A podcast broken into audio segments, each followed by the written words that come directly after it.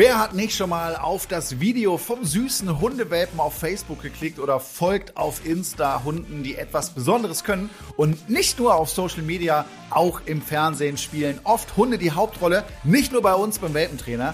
Wir wollen heute darüber sprechen, über berühmte Hunde und die, die noch berühmt werden wollen. Mein Hund, der Star von Petfluencern und Filmtieragenturen. Das ist heute unser Thema. Ich habe auch heute wieder zwei Stars an meiner Seite. Hund Carlos und äh, Besitzer Flo. Hallo ihr beiden. Hallo. Flo, du bist ja selbst Influencer, aber würdest du auch sagen, Carlos ist ein Star? Der ist der größere Star. Egal wo ich bin, ist wirklich so, egal wo ich bin, wo ich laufe, die Blicke gehen immer nur nach unten. Ich gefühlt guckt mich auch niemand mehr an. Die gucken immer nur nach unten auf Carlos. Na, ich muss schon sagen, also er, er wird halt überall irgendwie gefeiert. Süß und bekloppt zugleich. Ne? Das ist eine gute Mischung, glaube ich. Ja. Wie viele Likes bekommst du auf Insta zum Beispiel für so ein Video mit Carlos? Ich habe tatsächlich mache ich gar nicht so viele. Am Anfang hat man es natürlich irgendwie mehr gemacht, weil da war es irgendwie neu und man wollte das irgendwie zeigen, so wie süß und Welpe. Ähm, und da da ging es ziemlich ab. Also ich glaube so die ersten, ich habe glaube ich ein Video, das ist fast eine Million Aufrufe mit Carlos, wo ich mir mit denen einen Apfel teile. So, ich esse ein Stück und er isst ein Stück. Ja. Und ähm, die ersten Bilder waren dann auch bei 15 bis 20.000 Likes. So, das war halt kam unglaublich gut an. Aber für mich ist ja am Ende ist es immer noch mein Profil und ich möchte nicht Carlos da irgendwie vermarkten und die ganze Zeit nur zeigen. Er ist ein Teil von meinem Leben, er gehört dazu, aber er ist nicht so Hauptfokus, muss ich sagen, ja. Was mögen deine Follower denn an Carlos am meisten? Also die meisten Nachrichten bekomme ich, wenn ich so irgendwie mit dem äh, auf der Couch liege und irgendwie in die Kamera rede und man hört ihn so ein bisschen atmen oder schnarchen. Dann kriege ich immer Nachrichten, ach, guck mal, wie süß der schnarcht, das beruhigt irgendwie total. Und das ist immer so das meiste, was ich höre. Und die lieben halt, dass er so anhänglich ist, ne? dass er die ganze Zeit irgendwie auf mir rumliegt und kuschelt und ja, finden die halt alle super süß und jeder wünscht sich dann sowas. Ich sage aber, das ist nicht nur Carlos, ne? Ihr seht dann gerade den gemütlichen, süßen, ja. kann aber auch ganz anders sein, ne? Ist nämlich ist immer zwei zwei Seiten der Medaille. Wie ist es denn bei dir auf deinem Instagram-Kanal? Äh, die Hunde sind doch auch Stars, oder? Ja, natürlich, ganz klar. Da geht's natürlich bei mir auch meistens drum. Jetzt mache ich ja nicht so viel ja. äh, wie du und äh, Kuba ist auch hin und wieder mal mit dabei, aber da muss ich ganz ehrlich sagen, äh, ich will den gar nicht, oder wie du es auch gerade gesagt hast, der ist Teil von deinem Leben, so ist bei Kuba und mir auch, aber ich will ihn auch gar nicht so vermarkten ne, oder irgendwie da äh, so mit reinnehmen. Zwischendurch gibt's da mal ein Video zu, aber ansonsten halte ich mich da eher ein bisschen bedeckt. Finde ich auch gut so. Wir haben natürlich auch heute wieder einen Gast eingeladen. Gleich ist bei uns Friederike Spürker, ihre Mischlingshündin Nala. Habt ihr bestimmt schon mal im Fernsehen gesehen. Die ist nämlich ein echter Star. Wie sie das wurde und wie das hinter den Kulissen so abläuft, das wird uns Friederike gleich erzählen.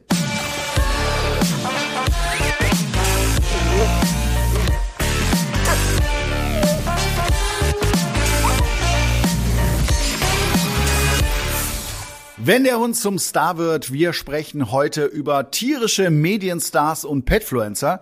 Flo, bist du durch Carlos auch zum Petfluencer geworden? Äh, der macht ja schon einen kleinen Teil von deinem Insta-Kanal aus, aber eigentlich geht's ja bei dir um ganz andere Themen, oder? Ja, also eigentlich, wie gesagt, geht's wirklich um andere Themen zwischendurch und vor allem ganz am Anfang und auch während der Sendung zum Welpentrainer.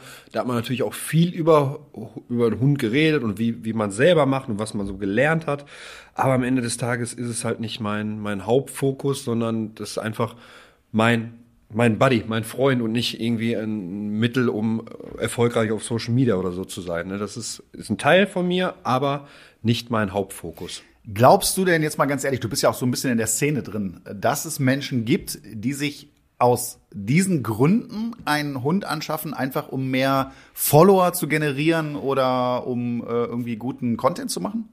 Ja, ich könnte sogar, ich könnte jetzt sogar noch weiter reingraben, dass sogar manche Kinder bekommen aus den Gründen. Das sogar vertraglich okay. vom Management okay. festgelegt. Also es ist das manchmal ist, ist, ist sowas sehr sehr krass und ich weiß auch, ich kenne auch zwei Leute, die den Hund mittlerweile schon wieder abgegeben haben. Es kam kurz gut an, es war alles cool.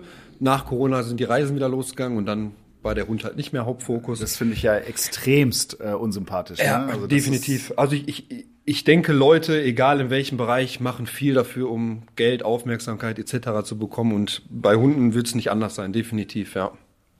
Carlos wurde ja bei uns in der Serie beim Welpentrainer zum Star, wenn man so will. Wie ist das, wenn man euch so auf der Straße erkennt? Also dich kennen ja wirklich auch jetzt mal, abgesehen von der Sendung, sehr, sehr viele äh, Menschen. Sprechen dich die Leute an und geht's dann da um Carlos? Ja, also vor allem, wo die Sendung halt äh, frisch rauskam, muss man sagen, da, da haben die schon immer so geguckt und dann habe ich den Namen erwähnt. Ich so, Carlos, komm mal her. Das ist der Carlos? Ich so, ich so ja, das ist genau der Carlos. Ich glaube, es gibt sonst keine französische Bulldogge, die so aussieht und noch so heißt. Also wir wurden schon tatsächlich am Anfang sehr, sehr oft angesprochen und die haben sich immer super gefreut. Er war, ja, ich glaube, der, der war schon, der wurde schon sehr gemocht in der Staffel und ähm, das habe ich auf jeden Fall draußen gemerkt und ist schön auf jeden Fall freut mich immer. Wenn er auch, er freut sich sowieso über jeden Menschen so und wenn er dann auch die Aufmerksamkeit bekommt, ist doch schön. Ja. Gegenfrage, André. Wie war es denn bei dir, als du mit den, mit den ersten Staffeln oder mit der ersten Staffel Welpentrainer angefangen hast? Wie war es da so auf der Straße oder in der Hundeschule auch? Wurdest du wahrscheinlich oft angesprochen, oder? Ja, äh, verrückt war das. Ne? Also das habe ich mir ja auch nie, nie vorgestellt, äh, dass das irgendwann mal passieren könnte. Aber da musste ich mich schon stark dran gewöhnen, sage ich ganz ehrlich. Und ich bin immer wieder überrascht, wie oft das vorkommt, weil es ja doch äh, Six jetzt eher ein kleinerer Sender ist. Ne? Mhm. Ne? Äh, aber dieser Hundesonntag, der scheint unter Hundebesitzern sehr, sehr bekannt zu sein und dementsprechend häufig passiert das. Und äh, aber alles noch in dem Rahmen, dass ich es eigentlich noch eher cool finde, als das jetzt nervt oder so. Aber das ist schon verrückt. Also man muss sich da wirklich dran gewöhnen, dann irgendwie Selfies zu machen oder Autogramme zu geben oder so. Das ist schon. Das ist am Anfang sehr äh, komisch und gewöhnungsbedürftig. Ne? Ja, Vor allem, total, wenn man dann ja. so man läuft irgendwo gerade, weiß nicht, bei Fressnapf oder im Supermarkt rum und dann wird man angesprochen, dann ist manchmal schon auch so, uh, ist schon so, ein auch manchmal unangenehm, weil man einfach damit, man ist ja nicht damit aufgewachsen, man wird da auf einmal so reingeworfen, sag ich mal, man dreht dann seine erste Staffel im Fernsehen und ist auf einmal berühmt, sozusagen, ne? das ist schon, schon was anderes. Wahrscheinlich auch, wenn man da mit seiner Familie rumläuft und so und erkannt wird, ist das, also für mich, wenn ich mit meinen Freunden dann unterwegs bin, finde ich das immer sehr unangenehm. Ja, ich hatte das äh, im Urlaub. Ich mache immer Wohnwagenurlaub mit Ja. meiner Familie, ne? Und äh, dann war auch so richtig äh, Party da, Grill an, Bier in der Hand, ne? Und wir haben Spaß gehabt. Und, und aus der Situation hat mich dann auch äh, jemand angesprochen, so, äh, Entschuldigung, du bist ja der Welpentrainer, ne? Ich so, so äh, ja. also das, das war dann so, oh, ne, da würde ich irgendwie nicht äh, mich nicht beobachtet fühlen. Also hier mit dem Jogger dann äh, einkaufen gehen, ah, mache ich trotzdem noch, ist mir egal. Aber Wollte ich gerade sagen. Aber jetzt noch eine Frage. Kamen auch viele Leute so in die Hundeschule aufgrund der Sendung? Wahrscheinlich schon, oder? Also es, man muss dazu sagen, dass die Hundeschule auch vor der ganzen Fernsehgeschichte schon äh, hervorragend lief. Ne? Also wir hatten da nie äh, Auslastungsprobleme. Was aber deutlich auffällt, ist, dass seitdem die Distanzen, die Leute zurücklegen, um bei uns in die Hundeschule zu kommen, sehr, sehr viel größer geworden sind. Teilweise verrückt, ja, dass die Leute irgendwie für eine Stunde Training zwei Stunden äh, für eine einzelne Fahrt äh, auf sich nehmen da denke ich manchmal schon, ey Leute, ihr habt doch wahrscheinlich auch bei euch in der Ecke ganz gute Hundeschulen. Ne? Ähm, daran merkst du, dass sich das verändert hat. Ich muss aber sagen, ich habe ja auch oft die Nachricht bekommen, zum Beispiel, ähm, kannst du mir irgendeine gute Hundeschule empfehlen? Bei uns in der Nähe gibt's irgendwie nichts Vernünftiges. Ich glaube, es ist schon schwer für Leute wirklich was sehr, sehr Vernünftiges zu finden, wo halt auch alles passt. Die Zeiten, allgemein, ihr habt ja auch ein super schönes Gelände, bei euch ist es super groß und hier Welp Venture, was ihr da habt und so, ne, ist, ist schon einmalig, glaube ich. Ne? Also es ist schon, ich würde auch, wenn ich, wenn ich hier nichts in der Nähe hätte, ich meine, ich fahre auch 45 Minuten bis zu dir, ne? Ja, bis das in die. Hundeschule. Ja, Von daher, äh, ich würde es auch in Anspruch nehmen, wenn ich da wirklich was Vernünftiges suche und weiß, da kann mir auch geholfen werden. Ne? Ja, irgendwann kam ja äh, Kuba auch als neuester Hund zu dir. Ähm, haben die Leute da auch gleich dran Anteil genommen? Kuba ist ja ein Tierschutzhund, den du aus Spanien hast, nur für die Leute, die es nicht wissen. Ja. Du zeigst es nicht so viel. Nein, ne? Ja. genau. Ich habe drüber nachgedacht, sag ich ganz ehrlich. Ne? Ich hatte auch angefangen, äh, wo ich ihn bekommen habe, habe ich im Auto mal irgendwie so ein, zwei Videos aufgenommen äh, und gedacht, komm, äh, ist ja irgendwie auch interessant für die Follower so ein bisschen mal das Ganze mitzuverfolgen und habe dann auch mal irgendwie ein, zwei, drei Videos gemacht und war dann auch mal eine Kurzzeit motiviert, das zu teilen und die Leute hatten da, glaube ich, auch echt Bock drauf. Aber ich bin ganz ehrlich, im Endeffekt ist das für mich so eine private Geschichte. Genauso wie ich meine Kinder da nicht zeige, ne, möchte ich nicht äh, ja ständig irgendwie Videos mit ihm machen oder vom Training her oder so. Hätte sicherlich auch Vorteile, ja, aber ich habe mich am Ende irgendwie dagegen entschieden. Vielleicht ändert sich das irgendwann noch mal, vielleicht äh, nehme ich ihn noch mal ein bisschen mehr auch da mit rein, aber aktuell ist das nicht so stark der Fall. Ja, André, es gibt ja im Netz auch sehr viele berühmte Hunde, ähm, die auch eigene Instagram-Accounts zum Beispiel haben. Die, da auch unter anderem die Hunde des amerikanischen Präsidenten, Champ und Major. Wie findest du das als Hundetrainer, dass sie so vermarktet werden, dass sie so viel gezeigt und präsentiert werden?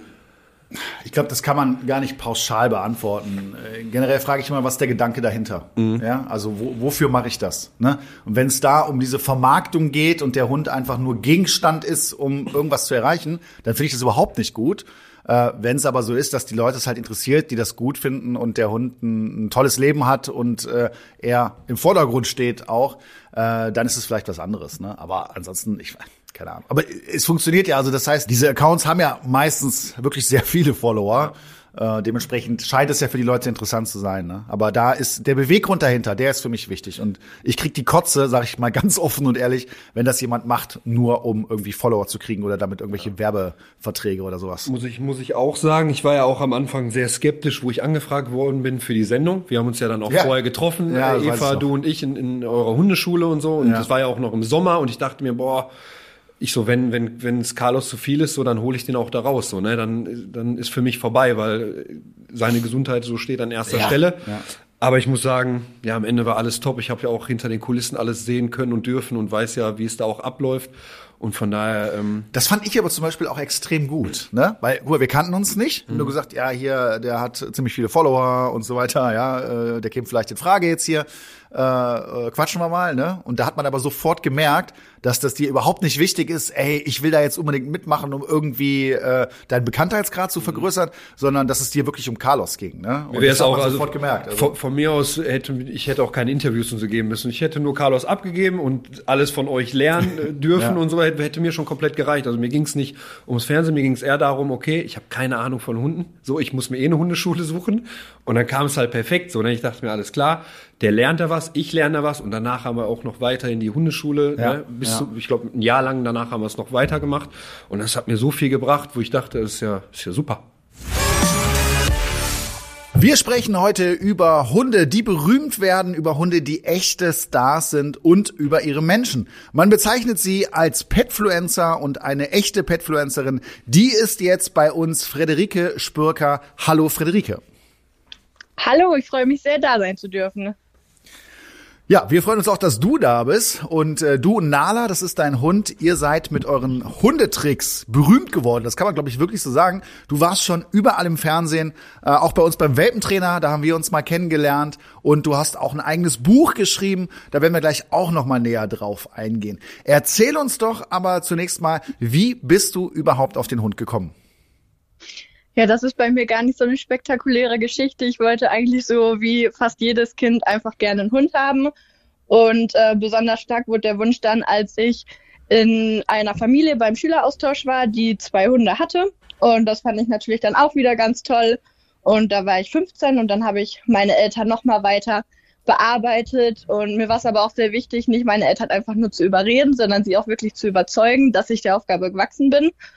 Und das ist mir dann irgendwann auch gelungen und dann durfte Nala einziehen. Da bin ich zwei Wochen später, glaube ich, dann 16 geworden. Also in 2014. Ja. Und äh, was würdest du sagen, was zeichnet Nala aus? Vieles, aber vor allem zwei Sachen, die ich ganz witzig finde. Nala ist zum einen sehr dickköpfig. Also wenn die auf irgendetwas keine Lust hat, dann macht die das auch nicht. Ich hatte das schon öfter mal, dass sie dann irgendwie, vor allem das Skateboard fahren ist ja immer beliebt zu sehen, dass sie dann aber halt nicht Skateboard fahren wollte an dem Tag und da ist dann auch nichts zu machen. Also sie hat keinen wirklichen Will to Please und wenn sie dann halt äh, nicht Skateboard fahren will oder so, da macht sie das auch nicht und das ist dann auch okay. Und die andere Sache, die steht damit nämlich auch ganz gut in Verbindung, ist, dass auf sie halt immer Verlass ist. Also auch wenn sie dann nicht Skateboard fährt, sie liefert halt trotzdem eine tolle Show ab und ist trotzdem immer dabei und findet das auch alles toll, macht alles gerne und möchte eigentlich immer nur mit dabei sein. Und das finde ich besonders schön, dass ja sie da einfach immer Lust hat, halt mitzumachen. Mhm. Und wie kamst du eigentlich dazu, mit Nala so viele Tricks zu trainieren? Also Nala hat sich gelangweilt hier mit dem Programm, was ich hier zu Hause bieten konnte. Als ich sie bekommen habe, hatte ich noch keinen Führerschein.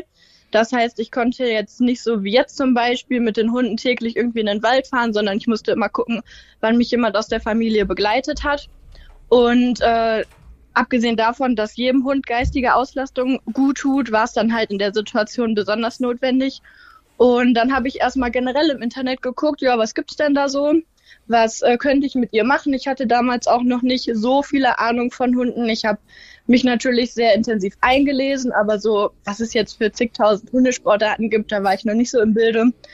Und dann bin ich recht schnell auf das Trickdogging gestoßen und habe halt äh, Videos, wie ich sie jetzt selber quasi produziere, auch im Internet gesehen und fand das super cool und habe dann einfach mal angefangen, ihr den einen oder anderen Trick beizubringen, habe mir auch ein Trickbuch gekauft und da einfach mal von vorne bis hinten alles mit Nala durchgearbeitet und da hatte sie halt total viel Spaß dran. Das war halt das Schönste, dass halt Nala da wirklich so viel Lust drauf hatte und dann hat es mir natürlich auch umso mehr Spaß gemacht und dann sind wir einfach dabei geblieben. Jetzt äh, wird es so sein, dass unsere Zuhörenden hier sehr interessiert sind, was Nala eigentlich für ein Hund ist. Wo hast du sie her und was ist das für eine Rasse? Äh, kannst du dazu was sagen? Ja, Nala ist ein Hund aus dem Tierschutz. Sie kommt aus Rumänien. Sie wurde dort auf der Straße gefunden, ganz alleine mit nur ein paar Wochen ohne ihre Mutter. Und dann wurde sie da in ein Tierheim gebracht und äh, dann habe ich sie über diese Tierschutzorganisation Initiative Karpatenstreuner adoptiert. Und deswegen kann ich gar nicht genau sagen, was für eine Rasse sie ist. Sie ist halt einfach ein Mischling aus dem Tierschutz. Ja, finde ich echt eine coole Story, ne? Dass ein Hund aus dem Tierschutz, der es wirklich nicht gut getroffen hat am Start des Lebens, äh, dann äh, so eine Karriere irgendwie hinlegt, ja, oder so eine Veränderung im Leben. Also äh, genial und auch cool, ja, dass man auch mit äh, Tierschutzhunden äh, eben solche solche Dinge oder solche Entwicklungen hinlegen kann.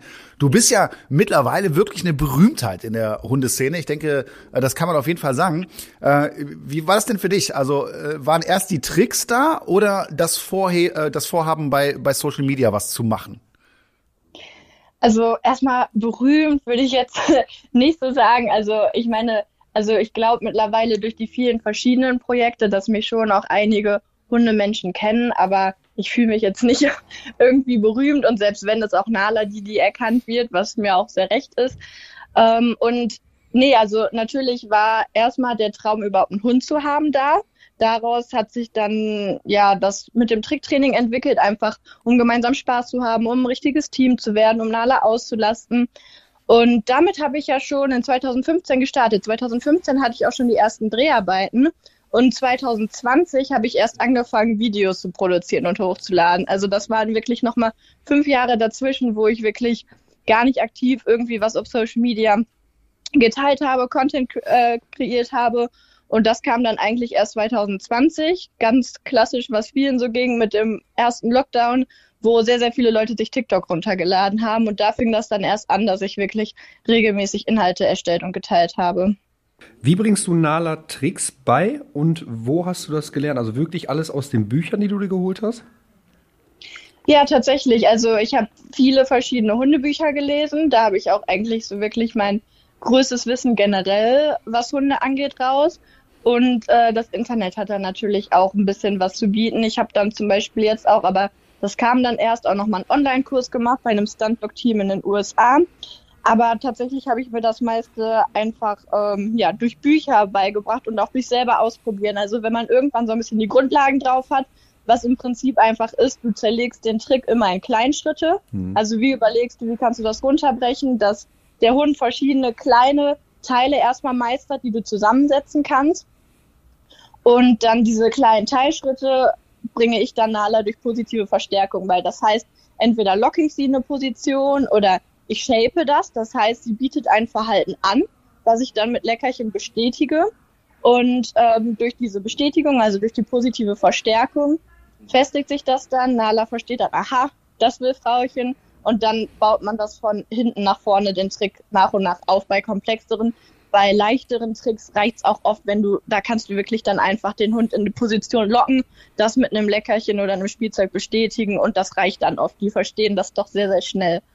Ja, ich finde auch, also wo wir äh, so ein paar Tricks geübt haben, unter anderem auch mit dir, wie in wie viel kleinen Schritten es wirklich aufgebaut wird. Am Ende sieht man nur den, den, den, diesen Trick und denkt sich, okay, mhm. die hat einen Trick trainiert, aber wie viele kleine Schritte da überhaupt zu gehören, ist schon echt sehr intensiv teilweise. Und man kann also richtige Tricks kann man, glaube ich, nicht beim ersten Mal sofort mit einer Hundestunde irgendwie lernen, oder? Nee, also so das Grundkonzept verstehen die Hunde teilweise doch recht schnell. Aber abgesehen davon muss ja der Hund auch jedes Verhalten erstmal immer generalisieren. Das heißt, nur wenn mein Hund jetzt zu Hause im Wohnzimmer einen Trick gelernt hat, das eventuell auch wirklich in nur ein paar Einheiten, heißt es noch lange nicht, dass der das auch draußen im Wald schafft, ja. geschweige denn in der Innenstadt, noch ferner irgendwo auf einer Bühne oder auch mit verschiedenen Ablenkungsreizen. Also es bedarf ganz, ganz vieler Wiederholung, auch wenn man erstmal das Gefühl hat, okay, mein Hund hat es verstanden. Und auch da muss man sich wieder fragen, hat der Hund den Trick wirklich verstanden oder folgt er einfach nur, wenn ich gelockt habe, meine mhm. Hand mit dem Futter?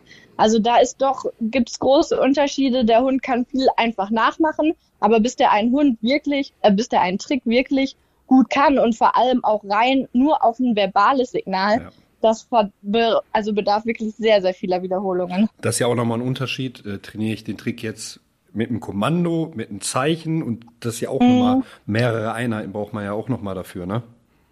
Ja, ja, und das Sichtzeichen überschattet auch ganz schnell mhm. das Wortsignal. Also das merke ich halt auch bei Nala, bei meinem zweiten Hund Swift, der im vorletzten Jahr mittlerweile bei mir eingezogen ist, achte ich da jetzt sehr, sehr viel mehr drauf und der verknüpft die verbalen Signale sehr, sehr viel schneller und besser als Nala, weil ich da einfach mit Nala überhaupt nicht drauf geachtet hat und die kann wirklich so gut wie keinen Trick nur auf ein Wortkommando.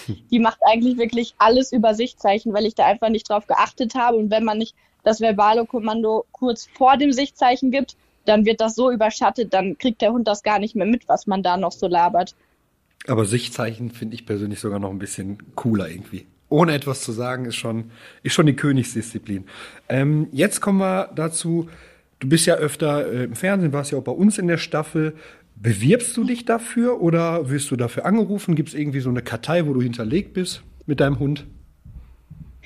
Also wenn ein Hund jetzt wirklich ein sogenannter Filmhund ist, da gibt es ja nicht so ganz, also viele Menschen verwischen so ein bisschen so die Begriffe. Also zum Beispiel jetzt äh, wurde ich letztens gefragt, ja, äh, wie wird man denn ein Filmhund? Und Nala ist kein Filmhund. Also Nala ist ein Trickhund. Wir machen das einfach aus Spaß. Das ist nicht, dass sie irgendwie speziell ausgebildet ist. Das ist einfach nur ein Hobby, was sich so ja doch recht professionell dann weiterentwickelt hat.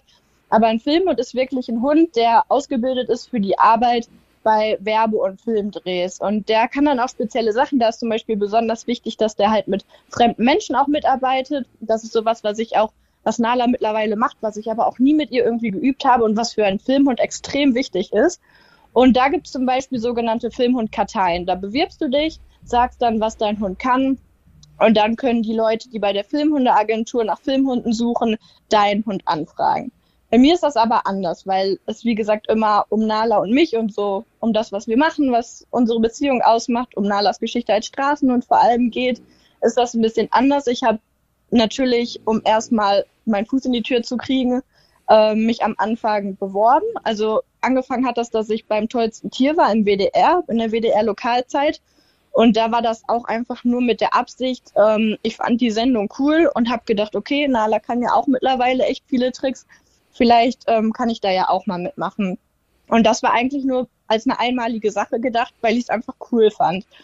Und ähm, daraufhin kam dann aber, weil andere Leute diese, ähm, diesen Beitrag gesehen haben, dass ich weitere Anfragen hatte. Und äh, jetzt mittlerweile ist es so, dass das so ein bisschen ausgeglichen ist. Nala und ich haben im letzten Jahr zum Beispiel auch einen Guinness World Record aufgestellt. Und diesen Weltrekord wollte ich natürlich ganz gerne auch dann publizieren und so sagen, hey, wollt ihr nicht darüber vielleicht einen kleinen Zeitungsartikel bringen oder so? Und dann bin ich auch wieder diejenige, die dann zum Beispiel die Redaktion anschreibt, weil äh, woher sollen die das sonst wissen? Also das ist mhm. immer so ein bisschen ausgeglichen. Mittlerweile sind es öfter, dass bei mir Leute anfragen, aber ab und zu, wenn ich zum Beispiel sowas habe wie jetzt mit dem Weltrekord, gehe ich auch nochmal auf die Leute zu. Mega, was für ein Weltrekord war das? Ähm, also es ging darum, dass ich Ratschläge gemacht habe und Nala, während ich die Ratschläge mache, durch Beine und Arme läuft. Und äh, der genaue Titel war The Most Cartwheels Weave Through by a Dog in One Minute. Also so viele wie möglich in einer Minute. Und wie viele waren's? 22. Wahnsinn. Da wird mir schon schwindelig, wenn ich, wenn ich sie machen würde. Ja, das war auch tatsächlich, äh, ich habe das mit Nala gar nicht großartig geübt. Ich war diejenige, die das viel alleine geübt hat, eben genau aus diesem Punkt, dass mir halt mhm. nicht schwindelig wird. Geil. Okay, wie viel Zeit nehmen denn Interviews, Auftritte und Insta-Postings in deinem Leben ein? Ähm, kannst, also habt ihr auch Sponsoren und könntest du davon auch leben? Machst du nebenbei noch beruflich was oder hauptberuflich? Ja, also das nimmt erstmal relativ wenig Zeit tatsächlich in Anspruch. Also so ähm, sowas wie jetzt zum Beispiel hier die Podcast-Aufzeichnung oder Fernsehdreharbeiten, das ist, finde ich, nochmal was anderes als Social Media, weil das deutlich seltener halt ist. Also das ist alle paar Monate, wenn überhaupt. Und ähm, Social Media ist natürlich ein bisschen mehr, aber auch so ein bisschen phasenweise, je nachdem, wie viel Lust ich habe. Also das ist alles ähm, rein hobbymäßig. Mhm. Also das kann man bei mir noch nicht mal als nebenberuflich einschätzen, weil ich damit wirklich so gut wie gar nichts verdiene. Also ich hatte jetzt die erste bezahlte Kooperation und davor habe ich jetzt acht Jahre lang damit äh, absolut gar nichts verdient. Und das ist auch für mich nicht geplant.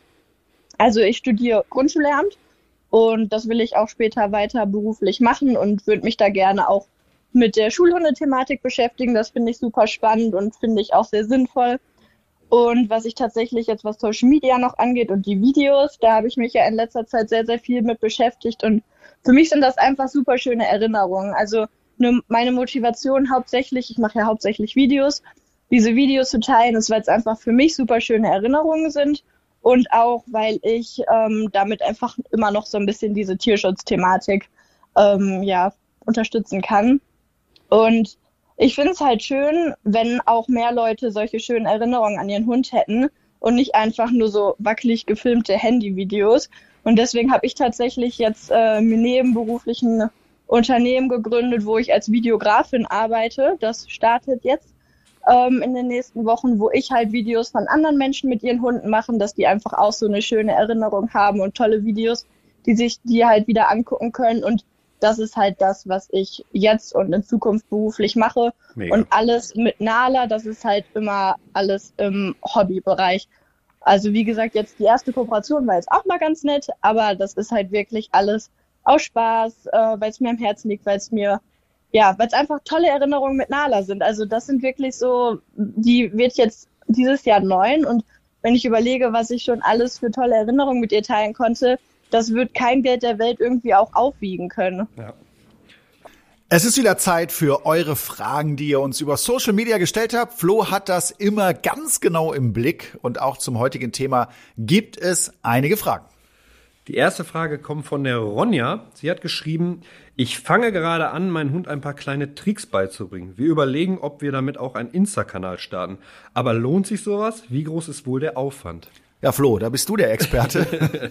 also ist, der Aufwand ist natürlich immer abhängig davon, wie viel möchte man da überhaupt machen, wie viel Zeit möchte man investieren. Macht man Fotos, macht man Videos, schneidet man die Videos, nimmt man die professionell auf. Also es kommt immer darauf an, wie viel investiere ich da wirklich rein und wie viel möchte ich da wirklich machen.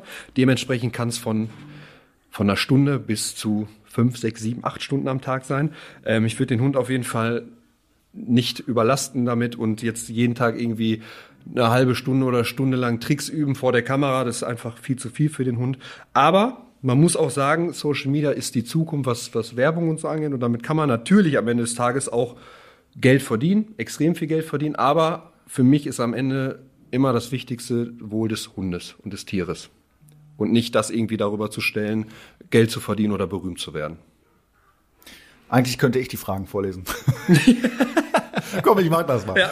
Julia hat uns auf Facebook mit dem Hashtag Welpentrainer kontaktiert. Hallo, ich bin seit einem Jahr stolze Hundemama und habe jede Menge Hundeseiten auf Insta und TikTok geliked. Natürlich auch den Welpentrainer, sehr gut. Mich würde mal interessieren, welche, welchen Hunden ihr so folgt auf Social Media. Ah, ja, ich, äh, ich kann dir die Namen gar nicht sagen. Ich, ich folge tatsächlich so ein paar äh, TikTok-Profilen mit lustigen Hunden, also so Hundeseiten, wo einfach lustige Videos sind. Ähm, ich folge seit neuestem hier unserer unserem Gast gerade ähm, und gucke mir da auch mal so ein bisschen Sachen an. Ich habe jetzt keine speziellen Hunde, wo ich sage, boah, da bin ich absoluter Fan von, da muss ich jedes Video von sehen. Hast du das? Also ich folge auf jeden Fall Hunden, die einen eigenen Kanal haben, die ich trainiert habe. Also ja. da gibt's ein paar, ne? Da folge ich schon mal hin und wieder. Ansonsten folge ich eher Menschen, also Trainern zum Beispiel, äh, ne? Der, wo mich der Content interessiert. Ja. Äh, aber so, so richtige Star-Hunde habe ich da jetzt, glaube ich, nicht in meiner nee, Liste. Ich habe hab auch so ein, zwei ähm Hundetrainer, die auch mit dem Schäferhund arbeiten und, und die machen so ein geiles Training. Und ich denke mir manchmal, mein Gott, wie, was kann man wirklich alles mit dem Hund machen? Mhm. Wie gut kann wirklich ein Hund erzogen sein? Finde ich schon krass. Aber ich, wie gesagt, ich habe auch nicht so, dass ich jetzt sage, oh, ich muss jetzt unbedingt das Video von Blue angucken. der ist so super und süß. Ne, habe ich, also das gibt's bei mir gar nicht. Ich, aber ich gucke super gerne Hundevideos. Ja, ist ja auch inspirierend ja. manchmal, ja. So, wir kommen zur letzten Frage. Patrick hat was Großes vor. Er schreibt, unser Australian Shepherd ist jetzt drei Jahre alt. Wir haben von Anfang an viel mit ihm trainiert. Er will rassebedingt auch ordentlich gefordert werden. Er beherrscht jede Menge Kommandos, äh, Standards wie Sitz, Platz, Körbchen und so weiter. Er kann auch Türen und Schubladen öffnen. Seine Frage lautet, wie aufwendig ist es wohl, äh, den Hund zum TV- beziehungsweise Filmhund auszubilden. Das würden Sie gerne machen. Sie würden ihn gerne in einer Filmagentur anmelden. Ja, beim Training geht's da eher da kann ich was wieder. zu sagen, ja? genau. Mhm. Also natürlich geht's äh, erstmal darum zu schauen, ist mein Hund generell dafür geeignet. Ja, nur weil der Tricks kann, ist das nicht unbedingt alles. Ne? Kann man sich ja vorstellen, so eine Szene im Fernsehen, äh, da muss man sich schon sehr auf seinen Hund verlassen können. Der muss ähm, sehr fokussiert sein, sich nicht leicht ablenken lassen und dementsprechend äh, vielleicht sogar mit anderen Leuten die Tricks machen. Ne? Also wenn der Hund die ganze Zeit nur zum, zum Herrchen schaut, ist das, glaube ich, manchmal schwierig. Und wenn der Hund da richtig Bock drauf hat und klar auch rassebedingt, da bist du aber schon auf der richtigen Seite da mit einem Australian Shepherd, äh, dann kann man das machen. Ne? Und dann kann man sich da anmelden und wenn man Glück hat, wird man dann entdeckt. Wichtig ist immer nur, wie wir schon gesagt haben, so den Hund nicht stressen, nicht zu viel machen, sondern soll am Ende vor allem dem ja. Hund Spaß machen. Das ist ja wie so motivierte Eltern, ne, die dann aus ihrem Kind einen Star machen mhm. wollen. Das würde ich schon so ein bisschen vergleichen. So ist es bei Hunden auch. Das heißt, es sollte nicht im Vordergrund stehen. Das kann super viel Spaß machen. Ich glaube, da gibt's auch tolle Sachen. Ich glaube auch, dass das für die Hunde okay ist. Ne? Aber man muss darauf achten. Also nur mit dem Grund dahin zu gehen, jetzt irgendwie damit Kohle zu machen oder berühmt zu werden, ja, das ist schwierig. Aber wenn man sich gerne mit seinem Hund beschäftigt, der schon viele Sachen kann, dann ist das natürlich auch eine tolle Erfahrung. Auf jeden Fall. Wenn auch ihr rund um euren Hund eine Frage habt, die wir hier mal beantworten sollen, dann könnt ihr die einfach auf Facebook oder Instagram posten. Einfach den Hashtag Welpentrainer verwenden und wir sehen das dann. Vielleicht bist du dann schon beim nächsten Podcast mit deiner Frage hier dabei. Bei uns ist immer noch Petfluencerin Frederike Spürker mit ihrer Hündin Nala die hat jede Menge Tricks drauf. Damit wurde sie bekannt, hat schon zahlreiche Interviews und Fernsehauftritte hinter sich. Auch bei uns war sie beim Welpentrainer schon und das hat richtig viel Spaß gemacht. Frederike, du hast sogar ein Buch über euer Leben geschrieben. Hundetricks mit Nala vom Straßenhund zum Fernsehstar. Wie kamst du dazu, auch noch ein Buch zu schreiben? Also generell finde ich Bücher einfach cool. Ich mag es einfach selber total gerne zu lesen und ich habe auch früher schon immer gedacht, ach mal irgendwann so ein Buch zu schreiben als Kind wäre schon cool. Und dann habe ich, ich weiß gar nicht mehr, ich glaube 2016 habe ich angefangen, einfach mal so die erste Zeit mit Nala als Roman äh, festzuhalten, weil ich es einfach cool fand, da so ein bisschen die Geschichte zu erzählen, dass ja der Anfang sehr schwierig war und wie wir das dann irgendwie doch so geschafft haben.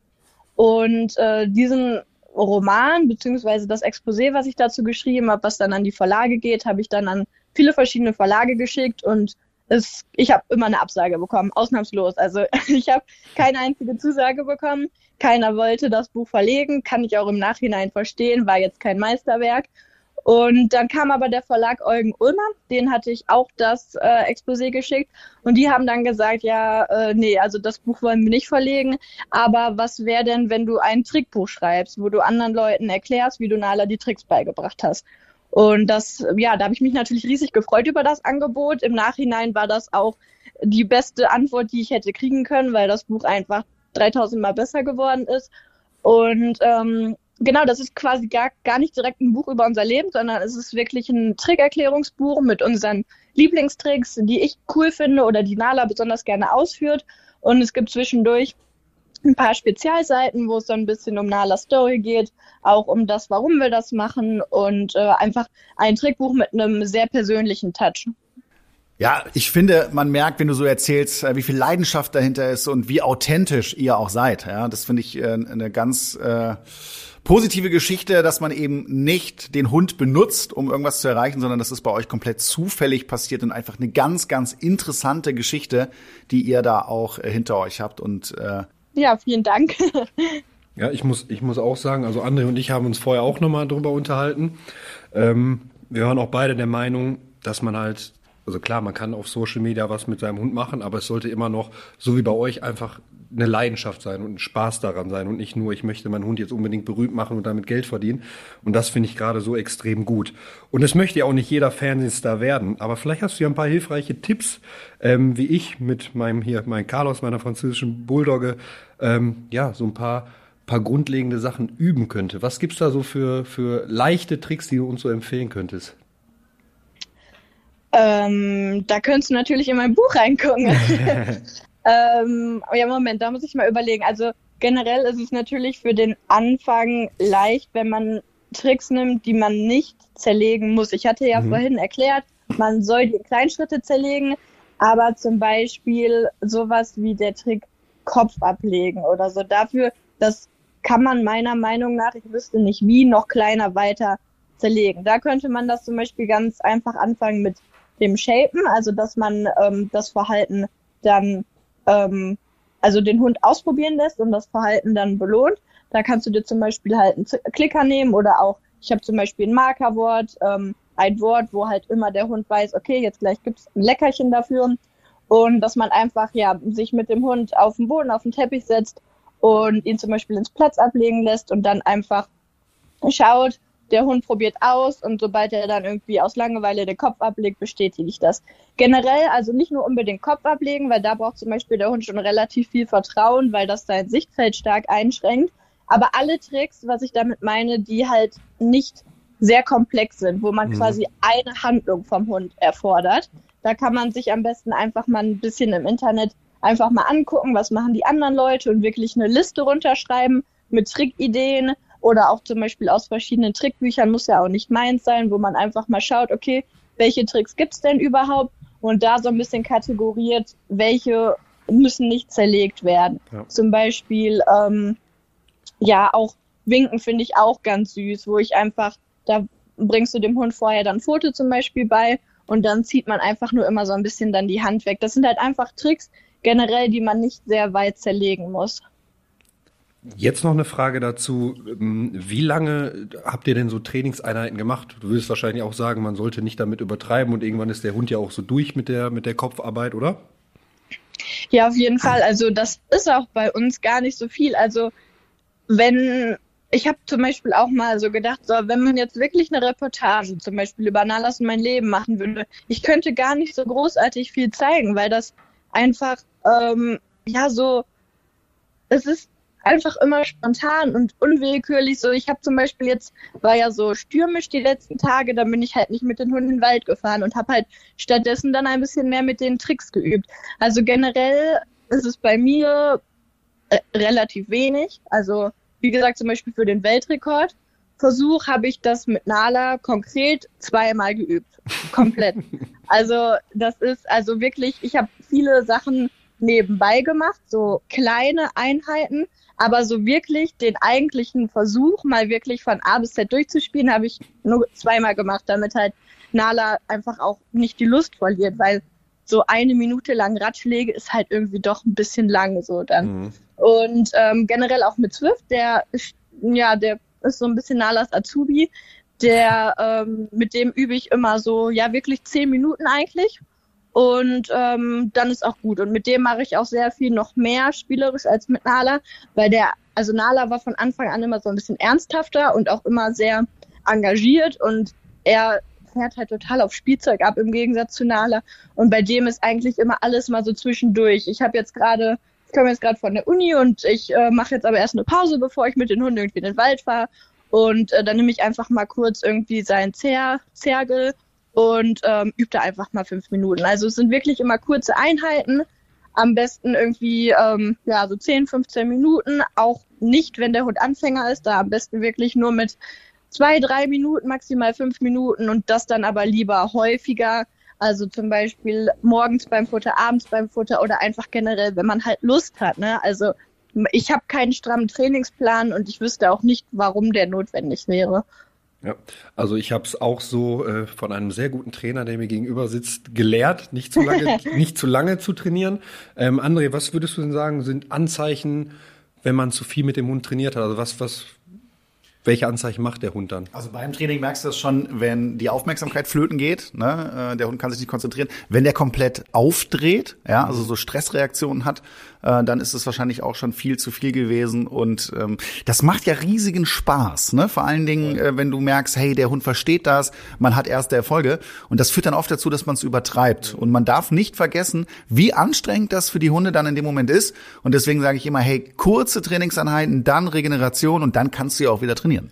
Und dann ist es am Ende ja auch positiv verknüpft für den Hund, ne? Wenn er, wenn, wenn ich früh genug aufhöre und den nicht überfordere. Bei Carlos ist es zum Beispiel so, wenn wenn es so Richtung Ende geht und er nicht mehr konzentriert ist, dann bietet er mir alles Mögliche an. Hauptsache, der bekommt irgendwie Futter. da macht er wirklich ja, alles. Dreht könnte auch so eine Reaktion sein, ja. ganz genau. Ja.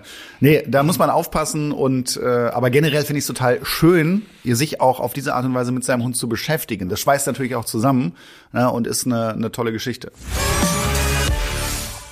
Wir haben jetzt für euch die fünf häufigsten Fehler, wenn es darum geht, dass dein Hund ein Star wird auf Social Media, mal zusammengefasst. Und ich fange gleich mal mit dem ersten Punkt an und der lautet, deinen Hund überfordern. Und zwar nur deswegen, weil eigentlich du berühmt sein willst äh, oder eventuell dann irgendwie finanzielle Interessen da im Vordergrund stehen. Das sollte man auf keinen Fall machen. Der nächste Flop, den Zeitaufwand für einen eigenen Kanal auf Insta, TikTok oder YouTube unterschätzen und das kann ich definitiv bestätigen. Dazu gehört wirklich viel, wenn man wirklich Videos bearbeitet, schneidet, die ganzen Nachrichten, Kommentare beantwortet, dann gehen da ein paar Stunden drauf. Das ist nicht einfach mal, ja, ich mache hier 10 Minuten Video, poste dann und danach ist gut unterschätzt das wirklich nicht und unterschätzt auch nicht, wie viel Stress das sein kann für einen Hund, sondern soll immer Spaß an erster Stelle stehen. Ist schon ein Fulltime-Job auch bei dir, ne? Ist schon also wenn ich das so mitkriege, du machst das ja auch sehr, sehr gut, ne? Äh, kann ich mir schon vorstellen, dass das nicht mal eben nebenbei läuft. Ja. Wäre schön. Wir, wir kommen zum nächsten Flop und der lautet einfach jemanden kopieren und nichts eigenes anbieten. Ich glaube, das merken die Leute auch. Wenn du nicht authentisch bist und deine eigene Idee hast, die irgendwie interessant ist, dann wird das auch nichts. Ja, definitiv. Der nächste Flop Follower kaufen. Damit wir es am Ende definitiv nur auf die Schnauze fliegen, auf gut Deutsch gesagt, weil ich kann euch sagen, dass Firmen, ein Kooperationspartner eure Profile immer checken und es gibt Programme, da lassen die durchlaufen, die sehen genau, woher die Follower kommen, ob die echt sind und nicht. Wenn ihr da jemanden, wenn ihr da was kauft, so, dann werdet ihr am Ende damit keine Erfolg haben. Ich finde ja der krass, dass das überhaupt geht, dass man das Follower kaufen, kaufen kann. Also, ist äh, unfassbar. Wahnsinn. So, und wir kommen zum letzten Flop und der lautet nur das Geld sehen und ein bisschen Ruhm. Das sollte nicht dein Antrieb sein. Du solltest es machen, weil es dir und vor allem deinem Hund Spaß macht. Und genau das kommt dann auch rüber. Und dann ist es auch eine tolle Geschichte, muss man ja auch mal sagen. Ich gucke das auch sehr gerne gerne. Äh, und das ist in der heutigen Zeit einfach so und dann kann man das wunderbar machen. Aber überlegt euch vorher gut, ob das zu euch und vor allen Dingen auch zu eurem Hund passt. Wenn dein Hund ein Star wird, darüber sprechen wir heute mit Petfluencerin Frederike Spürker. Sie ist mit ihren Hunden bekannt geworden. Äh, denen hat sie nämlich eine ganze Menge Tricks beigebracht und seitdem ist sie immer wieder zu Gast im TV und natürlich auch präsent auf äh, Social Media. Frederike, wie hat denn die Bekanntheit dein Leben verändert? äh, gar nicht. Nein, also ähm, ich, ich merke da, also Bekanntheit ist ein bisschen zu viel gesagt, glaube ich. Also äh, das Einzige, wo man es halt schon mal merkt, aber das ist bei mir wirklich total selten. Das fand ich aber total süß. Zum Beispiel habe ich mal in Holland jemanden am Strand getroffen, der halt Nala kannte, beziehungsweise uns halt erkannt hat. Und es war halt auch ein junges Mädchen und die äh, war auch dann total begeistert. Und das sind halt einfach solche Sachen, die passieren sehr selten, aber die passieren natürlich nur durch äh, ja die Projekte, die ich mit Nala hatte. Und das sind einfach immer super schöne Momente und natürlich auch immer so ein paar zusätzliche Möglichkeiten, die ich dadurch bekomme, zum Beispiel jetzt im Sommer dann bei den German Petfluencer Awards nominiert zu sein, einfach da so viele Leute kennenzulernen.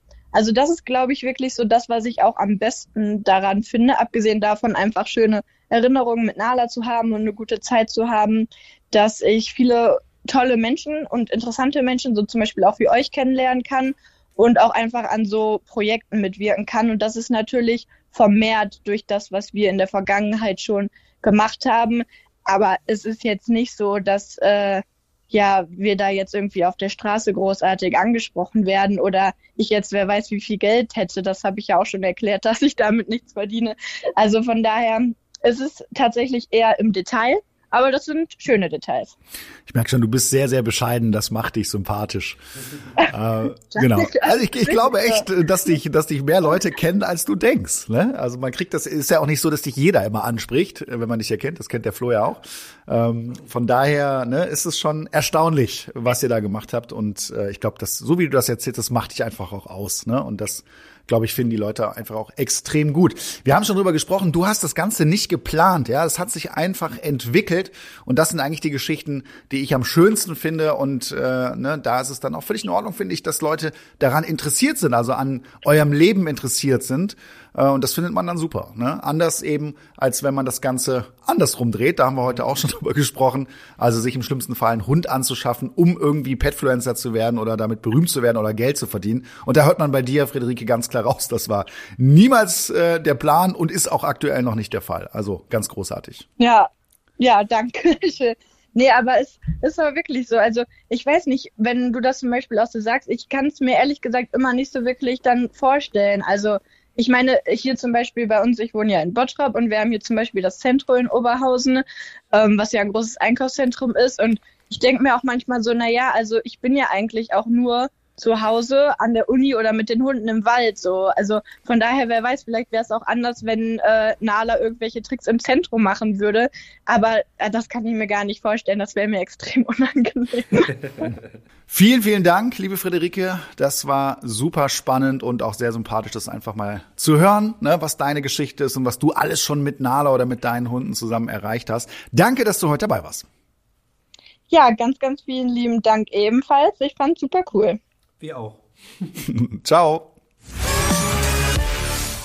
Auch heute kommen wir wieder zu unseren Top 5, 5 Tipps, wie es dir gelingen kann, zusammen mit deinem Hund erfolgreich zu sein.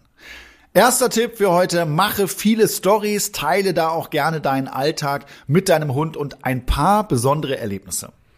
Definitiv wichtig, ähm, allgemein den Alltag zu zeigen und nicht vielleicht immer auch nur die schönen Dinge zu zeigen, sondern auch mal Dinge, die nicht unbedingt funktionieren, weil vor allem, im, ich sag mal, wenn man einen Hund als Welpe hat, da geht halt auch mal einiges schief und darüber darf man auch berichten, weil damit können sich Leute identifizieren.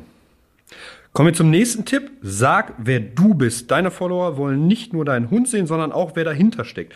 Das geht zum Beispiel mal ab und zu in einer Story. Du musst ja nicht viel von dir preisgeben finde ich auch. Es ist sehr, sehr wichtig, dass man auch die Person dahinter sieht. Wer trainiert eigentlich den Hund? Ähm, wie ist die Geschichte dahinter? Und woher hat man den Hund? Woher hat man die Leidenschaft? Hatte man schon mal einen Hund? Ich glaube, es interessiert sehr, sehr viele Leute, nicht nur den Hund zu sehen. Ich meine, der Hund kann auch nicht sprechen, deswegen muss es irgendjemand übernehmen. Und das bist im besten Falle dann natürlich du. Der Übersetzer. Ja, der Übersetzer, ja. Wir kommen zum nächsten Tipp. Bleib flexibel. Die Social-Media-Welt verändert sich rasant. Was heute noch gut ankam, ist morgen vielleicht schon ein alter Hut. Ist das so? Definitiv, ja. Und vor allem halt auch nicht zu kopieren, wie wir es vorhin schon besprochen haben, ja. sondern einfach sein eigenes Ding zu finden und das auch durchzuziehen und wie gesagt, nicht immer nur äh, gucken, was, wo, was jetzt der beste Trend und ich mache den dann nach, sondern ey, guck einfach, was, was für dich und deinen Hund am besten passt. Der nächste Tipp, hab Spaß, nur so kann das Projekt Petfluencer gelingen, wenn du und vor allem dein Hund Spaß daran haben. Ganz klare Geschichte. Ja, ne? steht im Vordergrund. Ja. Ja. Wir kommen zum letzten Tipp für heute und der lautet, sei authentisch. Das hebt dich dann von anderen ab und macht dich und deinen Hund einzigartig. So kommst du ehrlich und nicht gekünstelt rüber. Bestes Beispiel ist die Friederike. Ja. ja und da ist es nämlich genau so. Und äh, wenn das anders ist, dann lasst es einfach sein. Man, man sollte einfach am Ende des Tages die Leidenschaft dahinter sehen und das sollte auch an erster Stelle stehen.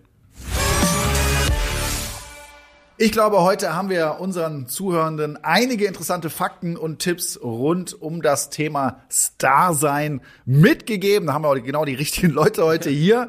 Äh, ja, Flo, was nimmst du mit? War da was Neues für dich dabei? Wahrscheinlich eher nicht. Du bist ja da voll Profi. Ne? Was Neues nicht, aber was wir auf jeden Fall den, den Menschen immer wieder ans Herz legen können. Erst kommt das Wohl des Hundes, der soll Spaß daran haben und nicht der Mensch soll damit berühmt werden und Geld damit verdienen. Am Ende zählt die Bindung zwischen euch und das kann man auch gerne mit Tricks und mit, mit irgendwelchen Übungen, die kann man auch gerne auf Social Media präsentieren.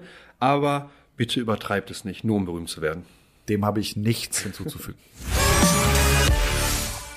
Auch heute gibt es wieder eine Spielrunde für Flo und mich. Der Carsten aus der Redaktion hat sich wieder was Lustiges einfallen lassen. Wir spielen heute, hallo ihr beiden, eins, zwei oder drei. Das heißt, es gibt eine Frage, drei mögliche Antworten Und ihr müsst die richtige rausfinden. Müssen wir dann auch so springen und äh, uns auf ein Feld stellen? Oder? Ja, Eins, ob ihr wirklich richtig drei. steht, Letzte seht ihr, wenn er Chance, sicher geht. Ne? Ich guck mal, ob ich das mit dem Plop hinkriege.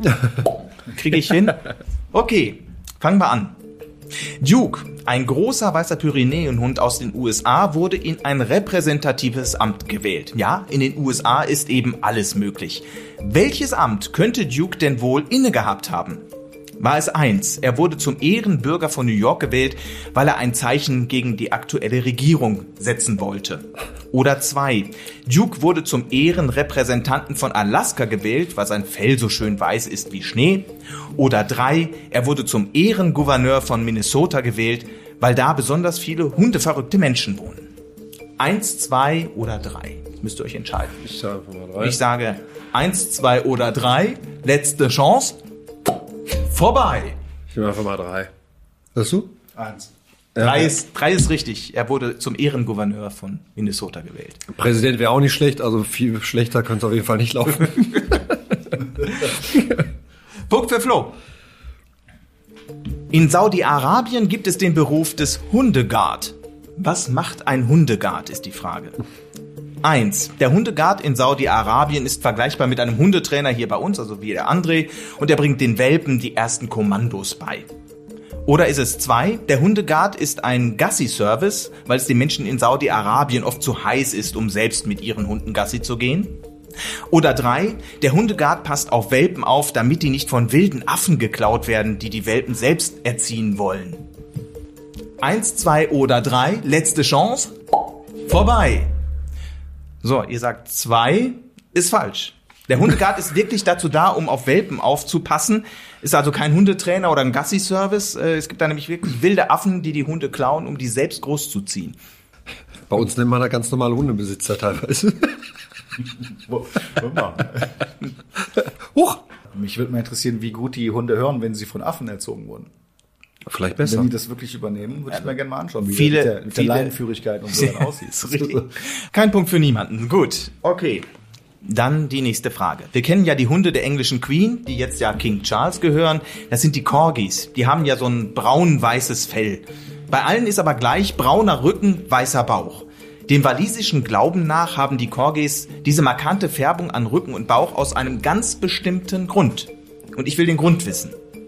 Erstens, der Legende nach waren Corgis in einer anderen Welt Arbeitstiere, die auf ihrem Rücken schwere Lasten tragen mussten, daher die braune Färbung.